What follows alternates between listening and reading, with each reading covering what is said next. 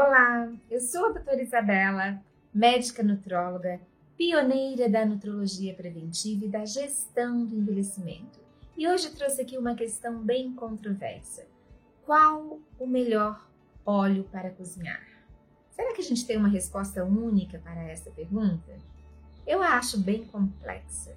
Em primeiro lugar, para cozinhar a gente deve usar pouco óleo a melhor opção é utilizar o óleo a frio, como o azeite de oliva extra virgem, o óleo de semente de uva, o óleo de abacate. Eu, particularmente, sou mega fã do azeite de oliva extra virgem. Mas uma coisa que a gente tem que ter cuidado é com a qualidade, é mesmo? E o azeite de oliva é associado à dieta mediterrânea, uma das dietas mais estudadas no mundo, extensivamente estudada e muito associada a uma boa longevidade. Tem inclusive ali a ilha da Sicília, que é uma das Blue Zones, onde existem muitos centenários, tá? Agora, qual o melhor óleo? Quais as opções nós temos então? Banha de porco. Você vai ouvir falar que a banha de porco é boa, para cozinhar. Comumente, vegetariana, vegana ou plant-based vai considerar a hipótese de utilizar banhas de porco. Eu não gosto nem de pensar, tá?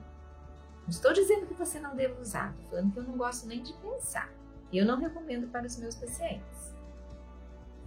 Depois, manteiga, eu uso um pouquinho às vezes, a manteiga ali para, para preparar um, um cogumelo, né? Um pouquinho acho bom. Pode ser usado, tá? Óleo de coco é considerado por muitos profissionais a melhor opção, porque ele já é saturado também, né? Rico em triglicerídeos de cadeia média, que são gorduras saturadas, tá? Mas eu não gosto do sabor na comida. Então eu não utilizo. Gosto muito de passar no corpo após o banho, como hidratante. Adoro o óleo de coco no corpo, tá? Então, o que, que eu utilizo? Decididamente, não utilizo também óleos transgênicos, né? Óleo de soja, óleo de milho transgênico. O que sobra para mim é próprio azeite de oliva em pequena quantidade, em fogo baixo. Você não pode deixar fazer aquele, sabe, tá quente. Não.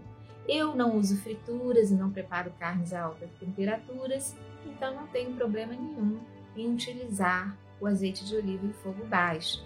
Este é o que eu recomendo mais no meu dia a dia, tá? Agora, para mim, essa pergunta não tem resposta. Inclusive, geneticamente existem algumas questões envolvidas. Algumas pessoas se beneficiam mais de um óleo ou de outro. Mas, na prática, a gente tem uma solução para isso tudo.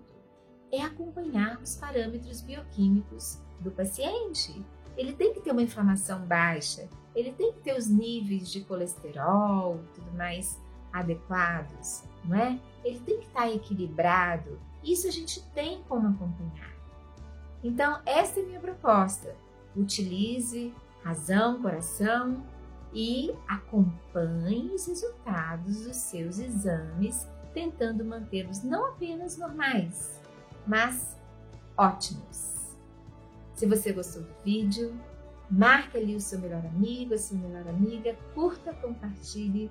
Desde já lhes deixo um beijo e o meu muito obrigada.